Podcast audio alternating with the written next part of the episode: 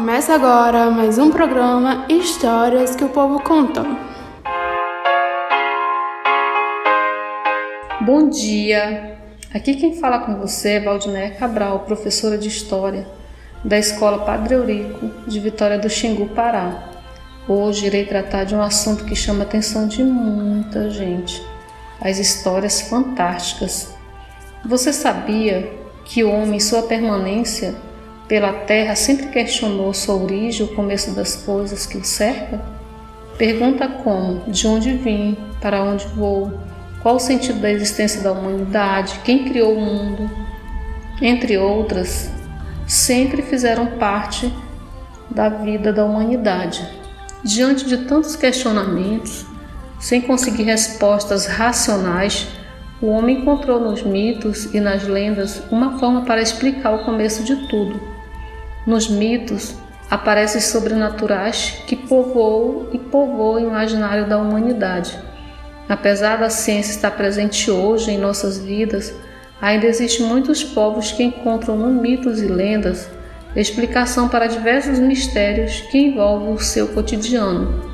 Aqui na Amazônia, por exemplo, encontramos uma grande quantidade dessas histórias que encanta quem as ouve.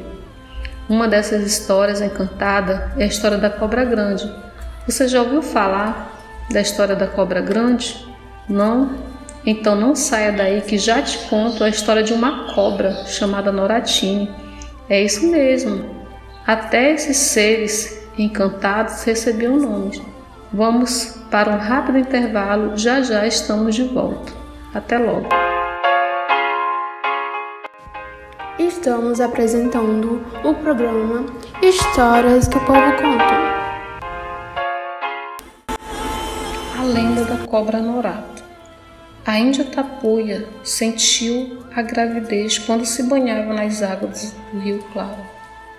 Teve os filhos nas margens do Cachoeiri, entre os rios Amazonas e Trombetas vieram ao mundo na forma de duas serpentes escuras. A mãe lhes deu o nome cristão de Honorato e Maria. Eram gêmeos. Não podiam viver na terra. Criaram-se nas águas. O povo os chamava Cobra Norato e Maria Caninano. Cobra Norato era forte e bom. Não fazia mal a ninguém. Pelo contrário, salvou muita gente de morrer afogado. Lutou contra peixes grandes e ferozes. Passava o dia nadando, esperando a chegada da noite. Quando a lua surgia no céu, ele saía da água, arrastando o corpo pela areia. Então, Cobra Norato se desencantava. Deixava o couro da cobra na margem do rio e se transformava num belo rapaz. Adorava festas. Lá dançava, via as moças, conversava com os outros rapazes. Pela madrugada, enfiava-se novamente no couro da cobra que deixava na margem e mergulhava nas águas do rio. Sua irmã, Maria Caninana, era mais violenta, jamais visitou a mãe. Afundava embarcações, feria peixes pequenos por isso, Cobra Dorato resolveu um dia dar-lhe um fim, depois de uma luta terrível. As duas serpentes se engalfinharam no meio do rio Madeiras, transformando suas águas calmas num imenso redemoinho. Para virar homem de uma vez por todas, Cobra Norato precisava de alguém que ajudasse a desencantá-lo. Antes de mais nada, era necessário encontrá-lo dormindo. Depois, deveriam se jogar três pingos de leite de mulher na boca da cobra e dar uma cutilada de ferro virgem na sua cabeça. Ela, então, fecharia a boca e da ferida na cabeça sairiam três gotas de sangue. Assim, Honorato ficaria homem para o resto da vida.